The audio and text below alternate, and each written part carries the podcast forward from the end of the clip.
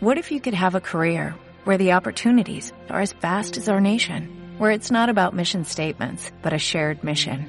At U.S. Customs and Border Protection, we go beyond to protect more than borders, from ship to shore, air to ground, cities to local communities. CBP agents and officers are keeping people safe. Join U.S. Customs and Border Protection and go beyond for something far greater than yourself. Learn more at cbp.gov/careers. Información con actitud. Escuchas el Sonar Informativo del 105.3 FM y sonarfm.cl.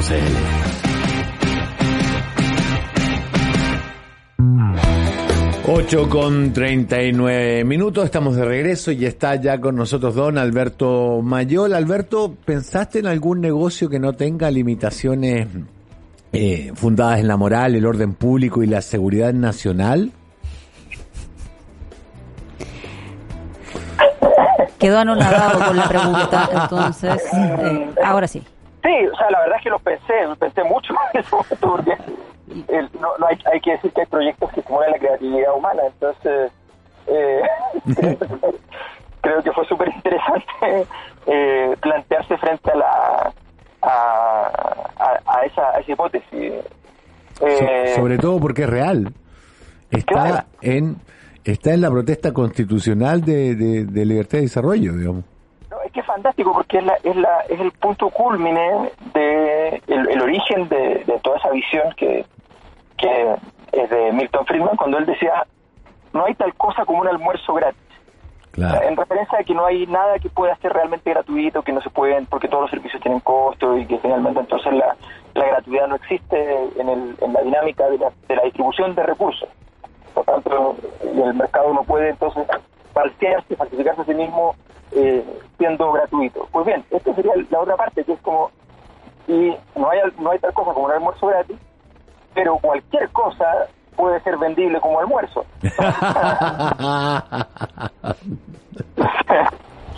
eh, me gustó. En torno al eslogan que utilizó ahí la candidata constituyente eh, Constanza v, que fue trending topic el día de ayer. Al menos eh, tuvo un efecto para hacerse conocida. No sé si para bien o para mal finalmente con eso, con ese eslogan. Eh, y, y, la publicidad mala. hay, hay, quienes dicen que no hay publicidad mala. No sé si se aplica en, estos términos porque se supone que si es un problema de redacción, ¿de qué manera vas a redactar una constitución? Pero no es un problema, no es, está en la, lo que es la explicación que dan. bueno, es falso. Bueno, sí, es un problema porque porque lo copió, le hizo un copy-paste como algunos parlamentarios, digamos, que se hicieron tristemente célebres eh, por aquello, pero hizo un copy-paste de la propuesta constitucional de libertad y desarrollo, donde uno va a la derechos de las personas, me parece que uno se encuentra con esto que dice control de cambios, propuesta comunidad y está derechos de las personas. En propuestas por tema, derechos de las personas y en el derecho de las personas, en el artículo 3.2 sobre los derechos y libertades económicas, llega finalmente a este párrafo maravilloso que dice libre iniciativa en materia económica. Se propone eliminar las limitaciones fundadas en la moral, el orden público y, la seguridad nacional, como lo hacía el proyecto constitucional, constitucional digo, de la presidenta Bachelet. En lo demás se mantiene el texto actual. ¿Qué tal? Bueno. Claro, claro, es que es, que es interesante porque, porque en el fondo eh, plantea ahora es un sinceramiento yo lo, yo lo encuentro dentro de todo es, mucho es mucho mejor, es, mucho más parecido a lo que pasaba con Álvaro Bardón en su momento, que decía no podemos estar en contra eh, de estar en contra de la marihuana si resulta que creemos en, que el mercado sirve para regular cualquier cosa y por tanto hay que estar de acuerdo. Bueno, esto es lo mismo, o sea, ella simplemente va y sincera la, una posición que es una posición eh, histórica de libertad de desarrollo, pero que efectivamente chocaba con ciertos resquemores. Entonces eh, es interesante porque además probablemente desde el punto de vista del Chile de hace 10 años, eso habría sonado más bien a una concesión. Está abriéndose a muchas cosas que no estaban permitidas dentro de ese mundo eh, por, razones morales, por ejemplo, religiosas, en fin. Eh, y ahora no, ahora suena todo lo contrario porque sencillamente se entiende que ya eso, eh, que, todo todo tiene la posibilidad y, el, e incluso el mérito de poder tener algún de gozar de alguna regulación. Estamos en una época en ese sentido muy distinta, donde no son pocos, no son muchos, pero no son pocos los millonarios del mundo que han ido a pedirle a sus gobiernos que les aumenten los tributos. Mm. Eh, estamos estamos en ese en ese mundo, ese mundo no, no ocurría hace 10, 15 años. Sí, estamos conversando con Alberto Mayor y mm, preguntarte ya directamente también por el otro tema que queríamos conversar y que dice relación con eh, lo que está pasando en la macro zona sur, como se ha definido, donde está todo el tema eh, mapuche y estos hechos de, violencia que llevaron al ministro del Interior, Rodrigo Delgado, a, ir por un par de días hasta esa zona. Eh, ¿Qué te parece a ti la, respuesta que se está dando ahora a este tema? Por un lado, este llamado a que se avance en lo legislativo, un llamado a un acuerdo nacional, pero también involucrando a los militares en ciertas eh, acciones. Mira, yo yo lo que lo que considero que, que no, no ha ocurrido todavía, eh, y esto lo dije alguna vez en una conferencia que, que di en la zona de la Araucanía, eh, en, una, en un equivalente de la zona a, a, la ENADE de la, de la zona, eh, mira, aquí el problema, uno, es que yo no, yo al menos no he leído y creo que he buscado suficiente, digamos, pero no he leído nunca un diagnóstico integral de la problemática, un diagnóstico que incluya los problemas sociales con los policiales, digamos, que, es un diagnóstico. O sea, uno, cuando va al doctor y tiene una situación grave, le preguntan por todas las cosas, porque porque algún factor de incidencia o algún remedio puede hacerle mal a algún, algún otro, alguna otra patología asociada, ¿no? Entonces, eh, ese, ese diagnóstico no existe, por ejemplo, pongo ejemplo. Eh, no, no, se nos dijo en su momento que, lo dijo el ministro Espina en su momento, que es evidente que las comunidades radicalizadas son muy pequeñas, son muy pocas y muy pequeñas. Esas son palabras oficiales. Eh, bueno, entonces, ¿qué? No son capaces de enfrentar una situación de pequeña y que, es muy muy limitada, y que no tienen validez, dicen, respecto al resto de la población mapuche normalmente grupos radicalizados que no tienen posibilidad de, un apoyo ciudadano colateral, estén medianamente de acuerdo con lo que hacen, eh, es prácticamente imposible que puedan prosperar. O sea, pero, pero bueno, pero eso se nos dijo y, supongo que tienen antecedentes. Eh, se, nos, se nos dice al mismo tiempo que ha aumentado peligrosamente la, cantidad de armas, pero no se han encontrado en el lugar una arsenal ni, ni, organización paramilitar, digamos, que uno pueda decir, a menos que la información que estemos manejando no, no tengamos información real, eh, no, no tenemos estructuras paramilitares. Se ha dicho que hay influencia extranjera. Ahí hay que diferenciar. Yo no tengo idea si hay influencia extranjera, no hay, tampoco han dado ningún dato, esa es la verdad. Pero supongamos que la hay. La pregunta es siempre muy importante es si una persona, dos personas, tres personas de Colombia, del País Vasco, de donde sea, eh, que han tenido acciones paramilitares en su, en su historia. Eh, se tomaron contacto alguien con ellos y han tenido algún nivel de asesoría y otra cosa muy distinta es hay una articulación. Claro. Son, son cosas distintas. O sea, uno, uno, uno entiende que eso no, no es lo mismo eh, grupos articulados, organizados, que trabajan en conjunto, que sencillamente dos o tres personas que creyendo que están al borde de la conquista de la humanidad, digamos, eh, se embarcan en una tarea absurda y riesgosa. No, son, cosas diferentes.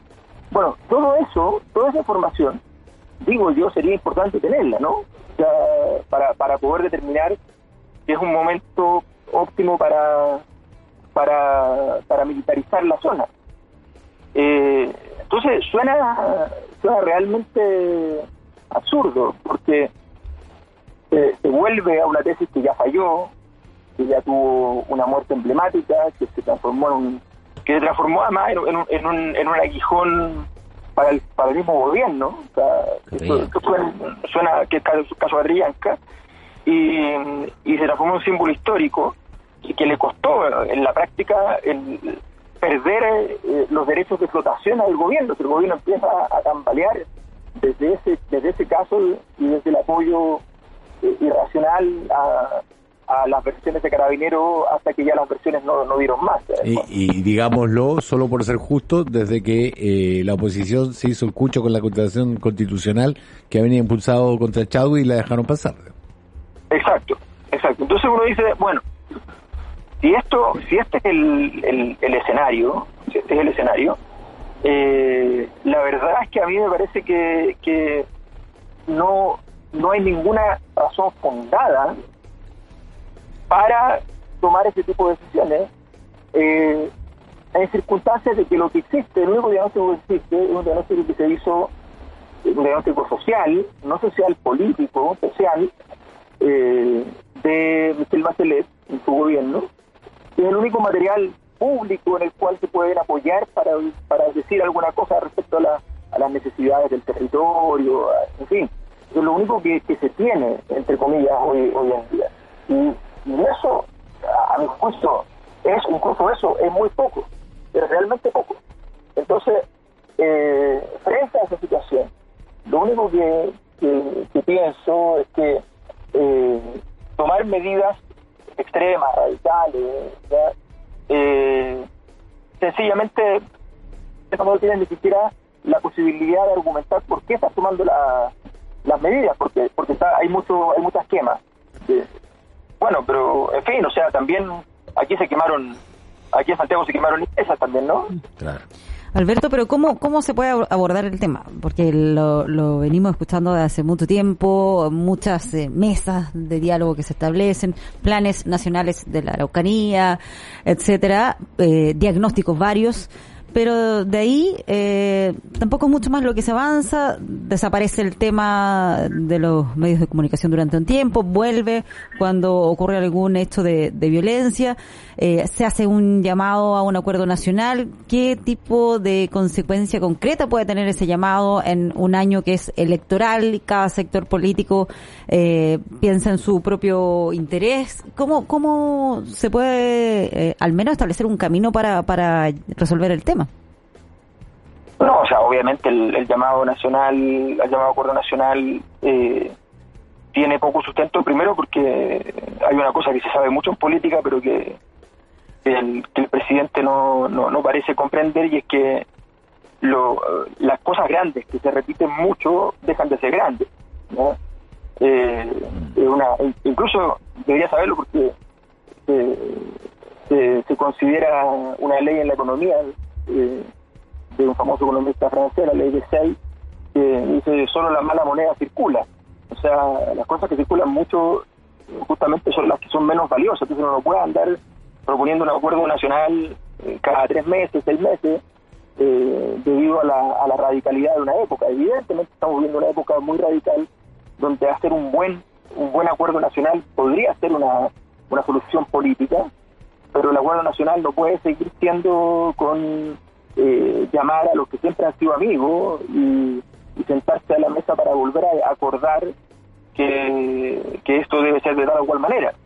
Eh, no, tiene que haber una, un, un, acuerdo un acuerdo nacional que incorpore todas las problemáticas y para esa incorporación estamos muy lejos de que esté ocurriendo aquello, porque sencillamente aquí hay una, una visión una visión decimonónica, sea, a ver si, cuando hay, ustedes se meten en la memoria chilena y, buscan eh, el discurso en el Congreso eh, Nacional eh, que le da también mi cuña Maquena para argumentar de por qué hay que militarizar radicalmente la, disputa por la Araucanía para poder tomar ese territorio, que más allá de las diferencias ideológicas que uno puede plantearse, es un discurso igual de una profundidad y una muy enorme, o sea, un discurso muy complejo desde el punto de vista político, pero además muy osado, porque básicamente dice que, la culpa de todo la tiene Alonso Bertilla por haber inventado que eran irreductibles y en realidad hay que reducirlo, o sea, eh, entonces entonces en el fondo hay una hay toda una línea política que se establece y donde pide financiamiento para para eso. Eh, entonces si nos vamos a ese lugar bueno entonces vemos que han pasado 150 años más y, resulta que todavía estamos lo mismo, entonces es como un poco absurdo, ¿no? O sea, uno esperaría una respuesta un poco más, más sofisticada eh, y, tener claridad eh, respecto a, la dimensión política de la problemática. O sea, no es lo mismo la problemática social que la problemática política, están asociadas, pero no son lo mismo. las problemáticas sociales con, las con, con las proyecciones económicas de la zona también son significativas. O sea, no es, el, el, modo de producción de la zona no es irrelevante, no significa que sea culpable, significa que no es irrelevante respecto a cuál es la, cuál es la situación. Eh, y obviamente la, la cuestión cultural étnica. O sea, yo creo que, mira, por decir una cosa, entre comillas, bueno, implementarla no es tan sencillo, pero tampoco es algo que ningún país haya hecho, países mucho más pobres lo han hecho. Si en, si en las escuelas chilenas se enseñara eh, nuestras lenguas nativas, no mm. solo el mapudungun, sino que otras más también, eventualmente, según el territorio, en el fondo, u opcional para aquellos territorios que puedan tener dos o más que sean imputables. Eh, bueno, eso eso no significa una reivindicación, no significaría que parte importante de la población sentiría que hay un, reconocimiento nacional respecto a, a los pueblos originarios. No podríamos tener la posibilidad de entender esa cosmovisión también. Bueno, eh, eso es eh, eso es importante, eso es importante y eso ese tipo de medidas son cosas que podemos indudablemente podemos hacer. Eh, digo, no digo que sea la panacea ni nada por decirlo, al contrario, creo que sería un error si fuera la única medida. Lo que quiero decir es, cuando tú ves la voluntad política del reconocimiento, es distinta la conversación que cuando tú ves eh, mandando eh, a personas con armas. El carabineros que está yendo, habrá un par de carabineros que estén convencidísimos de todas estas medidas, pero cada vez que carabineros va ahora a, la zona o a cualquier operación, siente que lo mandan en calidad de que, alguien que tiene que resolver un problema político que no puede hacerlo. Y va sin ninguna fe en su propia acción y con, un, y con una condición disruptiva, una condición psicológica en la cual naturalmente no está en condiciones de responder con templanza, con, con capacidad de, con criterio, frente a una situación límite, como probablemente en algún momento le tocará. Entonces, está, estás declarando, estás mandando nuevamente bajo el concepto de, de, de, guerra eh, a unos peones a resolver el problema. Que le toca a las que, que, los peones no ganan no, no ganan el, partido, o sea... Alberto Mayol, 8 con 56 minutos, muchísimas gracias por este contacto con Radio Sonar, que tengas una muy buena jornada. Muchas gracias, gracias Pari, gracias Rafa, nos vemos. Chao Alberto. Chau, chau. Every day we rise, challenging ourselves to work for what we believe in. At U.S. Border Patrol, protecting our borders is more than a job. It's a calling. Agents answer the call, working together to keep our country and communities safe. If you're ready for a new mission, join U.S. Border Patrol and go beyond. Learn more at cbp.gov slash careers.